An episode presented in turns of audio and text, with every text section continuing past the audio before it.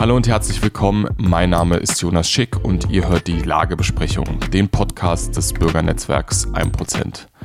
Seit nunmehr ein paar Jahren macht die junge Tat in der Schweiz auf sich aufmerksam.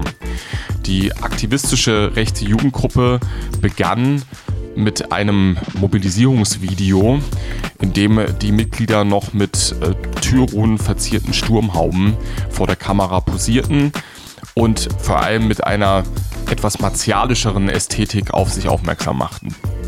Darauf folgten Videos zu Wandertagen und gemeinsamen Aktivitäten, die dann nach einer gewissen Zeit um konkreten politischen Straßenaktivismus ergänzt wurden. Das allererste Mal, dass die junge Tat tatkräftig in Erscheinung trat, war im Zuge der Corona-Pandemie. Äh, man beteiligte sich rege an den Demonstrationen und führte sie teilweise auch mit eigenen Bannern an.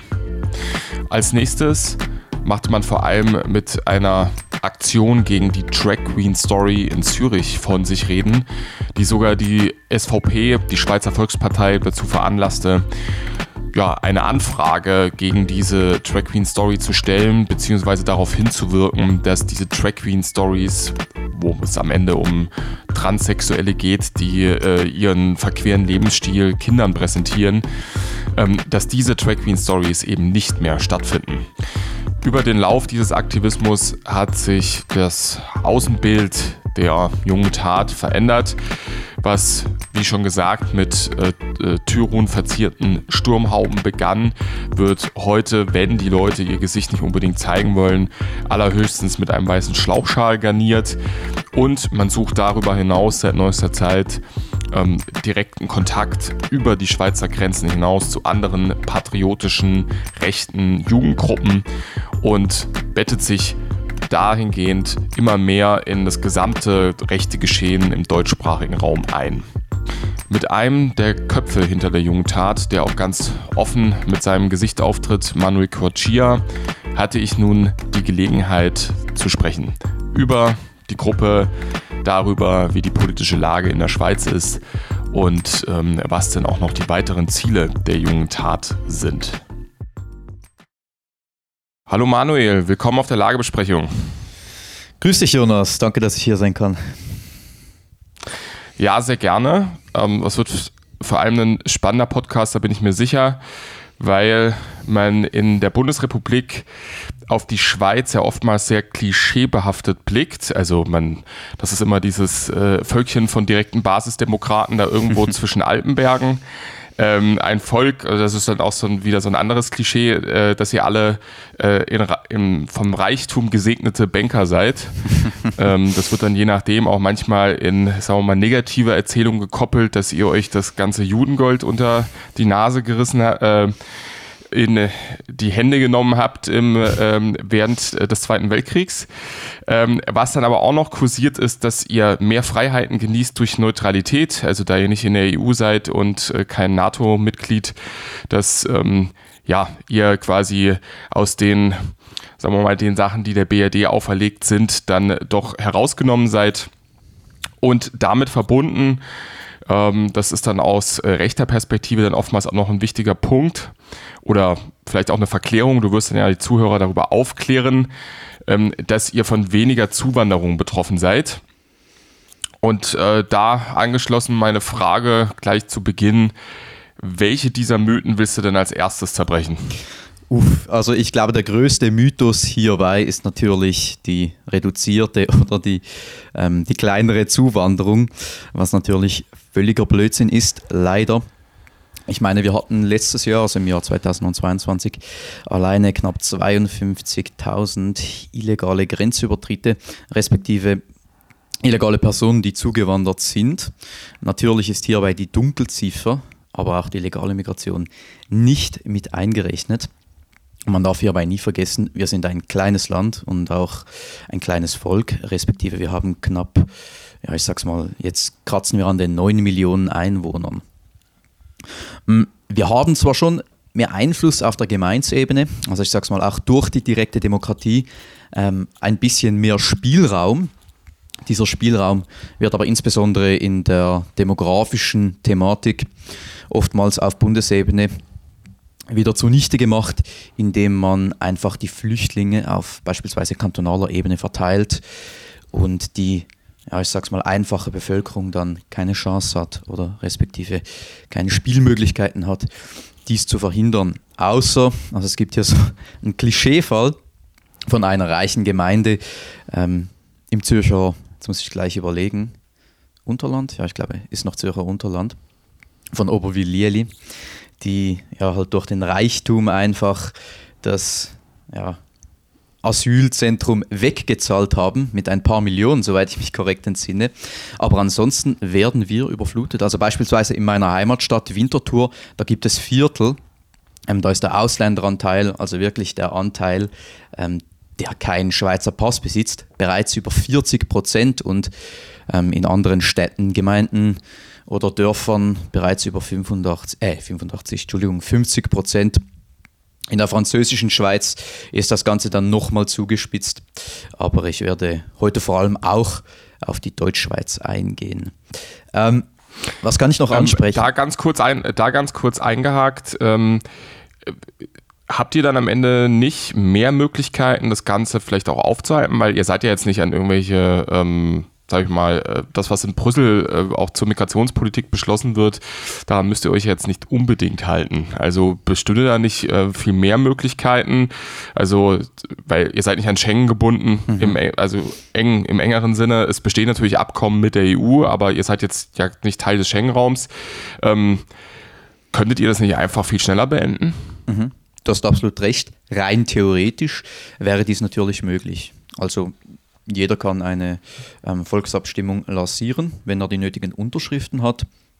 Ähm, aber ich nehme hier, äh, hierbei immer gern das Beispiel ähm, von der sogenannten Ausschaffungsinitiative, die, soweit ich mich korrekt entsinne, im Jahr 2012 lanciert wurde.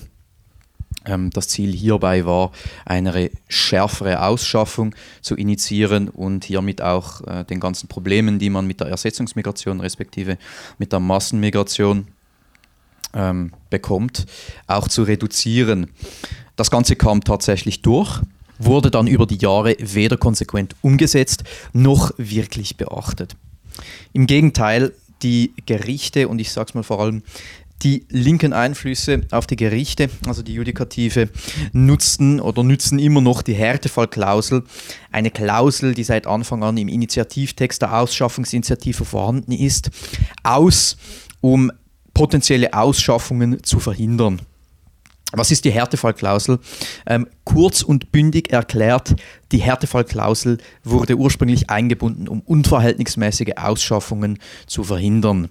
Mittlerweile wird sie effektiv eingesetzt, um, ähm, soweit ich mich korrekt entsinne, fast jeden zweiten oder jeden dritten Ausländer nicht auszuschaffen. Also das heißt, ähm, zwischen 30 und 50 Prozent der Ausländer, die eigentlich ausgeschafft äh, worden hätten müssen, werden mit dieser Klausel leider nicht ausgeschafft. Also kleinste Bindungen oder sogenannte Bindungen werden als ein sogenannter Härtefall erklärt und mit diesen wird dann die Ausschaffung abgeschmettert. Also äh, ist die Realität das, ähm, aber es ist eher eine selbst auferlegte Problematik. Also gar nicht so sehr, dass, sagen wir mal, über, weil ich hatte es ja angedeutet, es gibt ja eine gewisse Einbindung in die EU durch Abkommen. Ihr seid ja in der Mitte, ähm, in Mitteleuropa umgeben von EU-Staaten. Mhm. Äh, da kann man natürlich ähm, auch nicht äh, ohne Abstimmung mit der EU agieren. Also, aber ist das jetzt vor allem zuallererst mal ein hausgemachtes Problem? Also, dass wenn jetzt, sagen wir mal, diese Ausschaffungsinitiative nicht durch die Härtefallklausel eingeschränkt worden wäre, dann bestünde für euch äh, immer noch die Möglichkeit, ähm, das selbst für euch umzusetzen oder schießt euch da auch die EU quer? Mm, grundsätzlich würde in diesem Falle ganz klar die Möglichkeit bestehen, ja.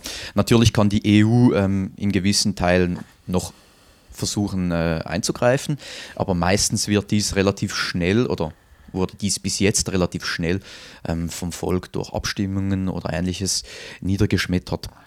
Was man aber ganz klar sagen muss, wie auch in Deutschland oder wie in Österreich, Frankreich und so weiter, also die üblichen EU-Staaten, haben wir hier, ich bediene mich mal dem gewissen Boomer-Jargon, einen ja schon linken Deep State.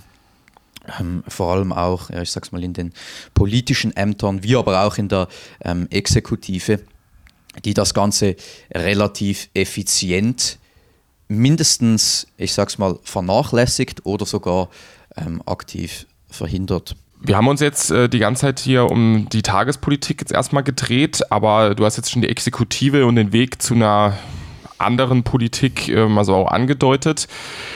Daher die Gruppe jetzt, die aktivistische Gruppe, für, in der du aktiv bist, mal in den Fokus nehmt.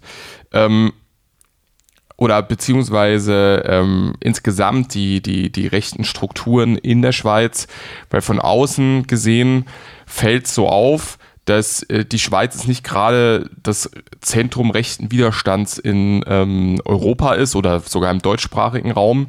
Also gerade, ich sag mal, von den Alpenrepubliken ist, was äh, dem, diesen Punkt angeht, äh, vor allem Österreich immer sehr im Fokus und herausstechend, von der identitären Bewegung bis hin zur FPÖ. Ähm, ist das ein falscher Eindruck? Oder mangelt es bei euch wirklich an belastbaren Recht, äh, rechten Strukturen? Mhm. Und ist, die, und ist die junge Tat, für die du aktiv bist, am Ende nicht irgendwo auch eine Antwort darauf oder ähm, der Versuch, jetzt äh, solche Strukturen auch in der Schweiz ähm, zu setzen, dauerhaft zu etablieren? Mhm. Ich glaube, was die Schweiz auch in diesem Themenfeld definitiv unterscheidet ähm, von Österreich und äh, von Deutschland, ist, dass wir halt über die Jahre schon noch eine gewisse konservative Tradition und aber auch keinen zweiten Weltkrieg oder ich sag's mal keine so großen politischen Krisen hatten, ähm, die, ich sag's mal, konservative Strömungen wirklich hart unterdrückt hätten. Das heißt, wir haben jetzt vor allem in den letzten, ja, ich sag mal 20 bis 25 Jahren ähm, eine relativ große konservative oder mindestens liberale Wählerschaft in der Schweiz, die sich in der SVP, also in der Schweizerischen Volkspartei, bündelt, ähm, die jetzt immer noch den, ja, ich sag's mal, ähm, größten Wähleranteil hat, mit circa 6 bis 27 Prozent, wenn ich mich korrekt entsinne. Mm. Und dieser Erfolg, oder ich sag's mal, dieser damals kontinuierliche Erfolg hat ein bisschen dazu geführt, dass die Rechte, insgesamt aber auch die vorpolitische Rechte in der Schweiz eingeschlafen ist. Man hat sich also, so gesagt, auf den ja, auf, auf der Krone, auf dem Thron, den man bis zu einem gewissen Teil in der Schweiz nun mal hatte, ausgeruht. Und wie das aber auch in den anderen beiden Ländern der Fall ist, nicht wirklich in die Jugend oder gar, ich sag's mal, in das vorpolitische Feld investiert. Also um auf deine Frage zurückzukommen, ähm, ja, es mangelt bei uns in der Schweiz an rechten Strukturen. Ich sage es mal auch ähm, insbesondere an Bewegungsarmen oder an Armen der, der patriotischen Bere äh, Bewegung im patriotischen Bereich. Und die junge Tat ist natürlich eine gewisse Reaktion oder ein Ergebnis ähm, dieses, äh, ja, dieses Vakuums. Ähm, da gleich anschließend, äh, abseits jetzt der ähm, strukturellen Frage, mhm. also dass es da eine Lehrstelle gab, ähm, was war denn der inhaltliche zentrale Gründungsimpuls für euch? Also was war, was ist politisch passiert oder ähm, was war ein politischer Auslöser, dass ihr die junge Tat ins äh, Leben gerufen habt? Mhm. Ja. Ähm, wie bei uns auch haben wir natürlich 2015, also ich sag's mal 2015, 2018 bis 2020, die extremen Auswirkungen ähm, der Massenmigration und des Bevölkerungsaustausches in der Schweiz gespürt, hatten damals ja noch ähm, teilweise eine identitäre Bewegung in der Schweiz, die aber nie so richtig Feuer gefangen hatte. Ähm, und die SVP hatte damals auch noch relativ gut auf diesem Thema ähm, ja, ich sag's mal, politisch gewirtschaftet. Als dann die Corona-Zeit kam, ähm, respektive die Corona-Krise im Jahr 2020, ähm, ist dann oder sind diese ganzen Stellen meistens zusammengebrochen. Also man hatte keine einheitliche ähm, vor politische Bewegung, wie jetzt beispielsweise die Identitäre Bewegung. Und man hatte auch keine Partei, die wirklich klar Stellung zu diversen Problematiken der, der linksliberalen Gesellschaft, die wir in der Schweiz leider haben, ähm, ja, thematisiert. Das heißt, wir sahen uns ähm, ganz klar in der Verantwortung, eine Bewegung aufzubauen, die eben nicht nur, ich sag's mal, sich gegen die Covid-Maßnahmen stellt, die ungerechtfertigten Covid-Maßnahmen oder nur gegen den Bevölkerungsaustausch oder sonst irgendein Thema, sondern wir wollten wirklich eine ganzheitliche Alternative für die Schweizer Jugend, aber auch allgemein Schweizer politisch Interessierte bereitstellen. Du erwähnst jetzt einen wichtigen Punkt, das ist äh, mir nämlich als Kehre-Chefredakteur aufgefallen ähm, weil ich über äh, natürlich über euer Video, äh, das ihr zu meiner Zeitschrift äh, gedreht habt, äh, gestolpert bin, dass ihr anders als, ähm, sagen wir mal, die identitäre Bewegung, die ja sehr monothematisch unterwegs gewesen ist, ähm, oder die Restbestände, die es von ihr gibt, manchmal, das hat sich ja auch mittlerweile etwas geändert, aber ab und an auch immer noch hauptsächlich die Migrationsfrage in den, in den Vordergrund stellt und sehr stark ähm, ja nur auf der Frage des großen Austauschs äh, ähm, agiert, dass ihr euch da sehr weit aufgestellt habt. Ähm, auch gerade was äh, den, den ökologischen äh, Pfeiler angeht. Ähm, also, die Frage ist, warum habt ihr das gemacht und warum habt ihr jetzt nicht nur gegen den großen Austausch mobil gemacht? Mhm.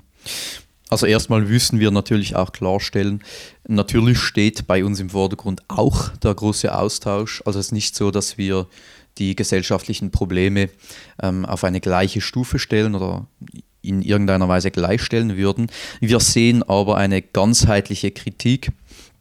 Ähm, ja, der momentan destruktiven Gesellschaftsströme als notwendig an, dass man auch auf lange Zeit die Probleme, also ob das jetzt nun die Massenmigration ist, was natürlich das größte Problem ist, ähm, oder ja, die Inflation oder sonstige wirtschaftliche oder soziale Probleme lösen kann.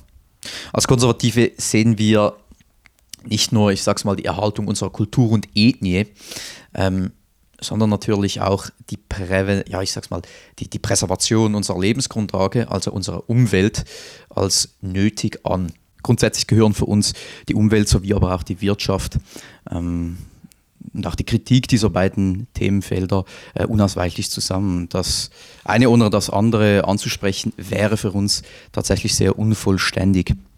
Wir sehen die ganzen Zusammenhänge ähm, zwischen den Problemen, also wir wiederholen es nochmal, den Bevölkerungsaustausch, also der Ersetzungsmigration, ähm, der, der, ich sag's mal, der Raubtierwirtschaft oder auch, um hier ein linkes Schlagwort zu benutzen, ähm, dem Raubtierkapitalismus sowie aber auch der Umweltzerstörung oder einfach dem, dem unachtsamen äh, Umgang mit der Umwelt ähm, sind wir klar zusammen.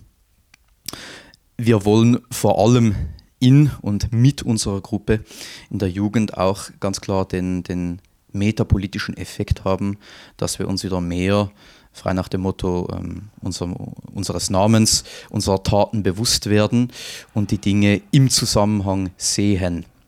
Also auch ganz klar ähm, Zusammenschlüsse erkennen können, um somit bewusster in der Politik sowie aber auch in der Wirtschaft oder im Umweltschutz handeln zu können. Wie sind denn äh, bisher die, die Rückmeldungen auf eure Aktion? Also man konnte es ja schon sehen, also ich habe das auch wahrgenommen. Es gab immer wieder Artikel in den Schweizer Medien, gerade jetzt seid ihr wieder ähm, im Fokus.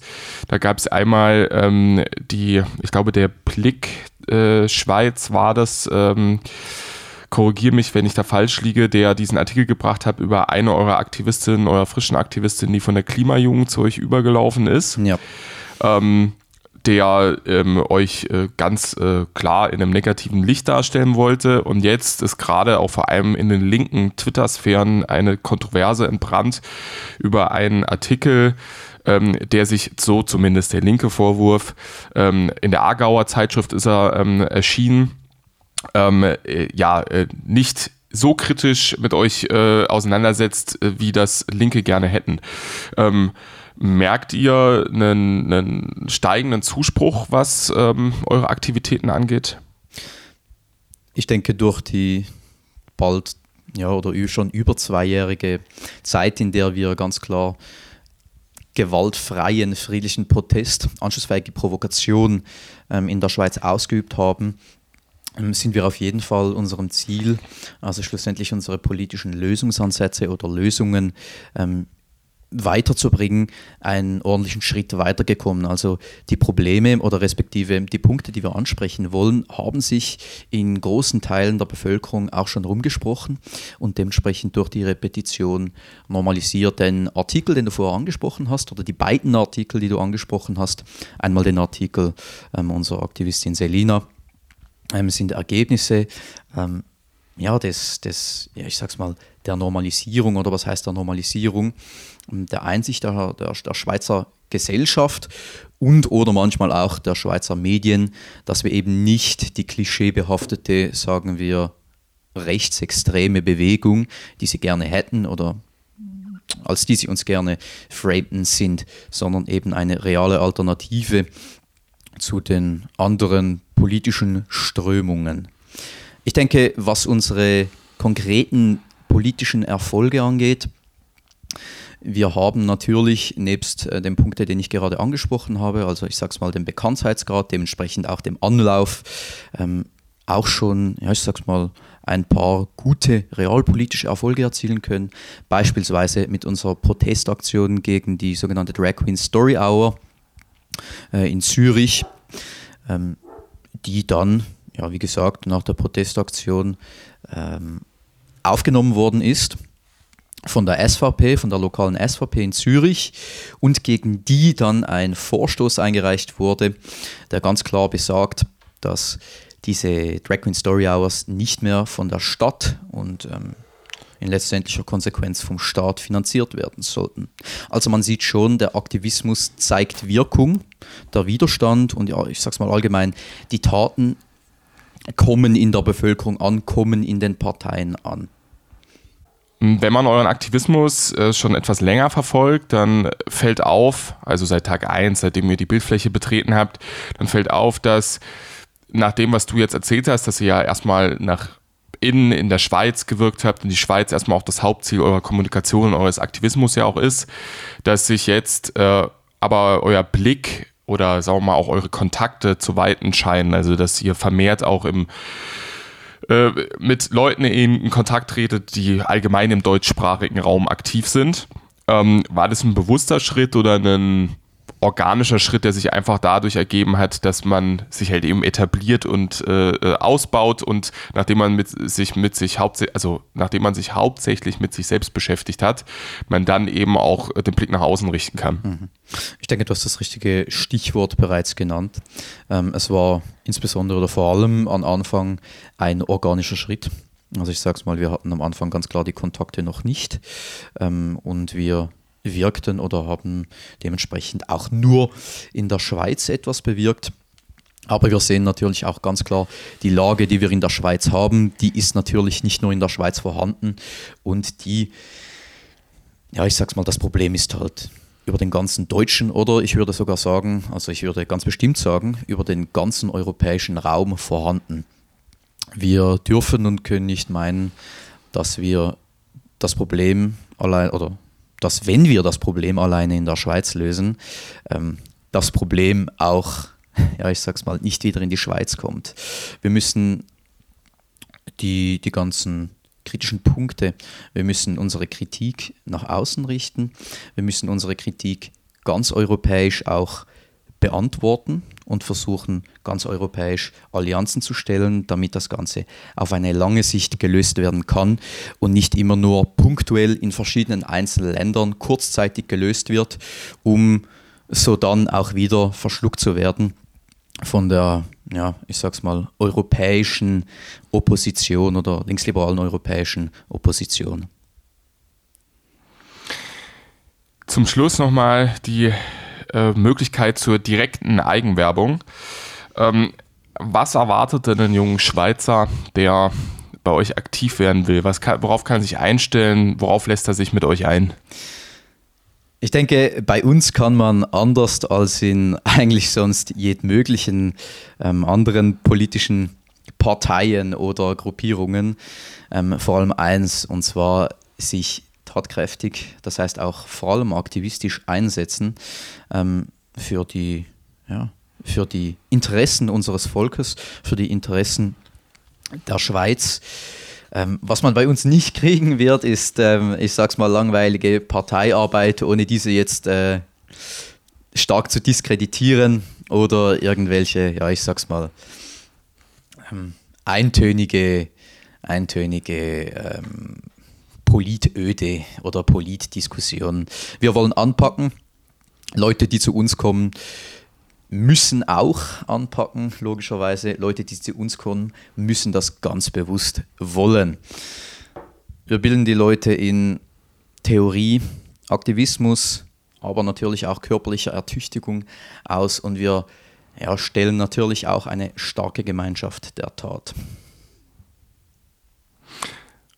Manuel, ich danke dir fürs Gespräch und äh, wünsche euch natürlich weiterhin viel Erfolg bei eurem Aktivismus und dass die junge Tat noch bekannter wird und noch erfolg erfolgreicher ist, als sie es in den zwei Jahren ihres Bestehens jetzt nun eh schon geworden ist.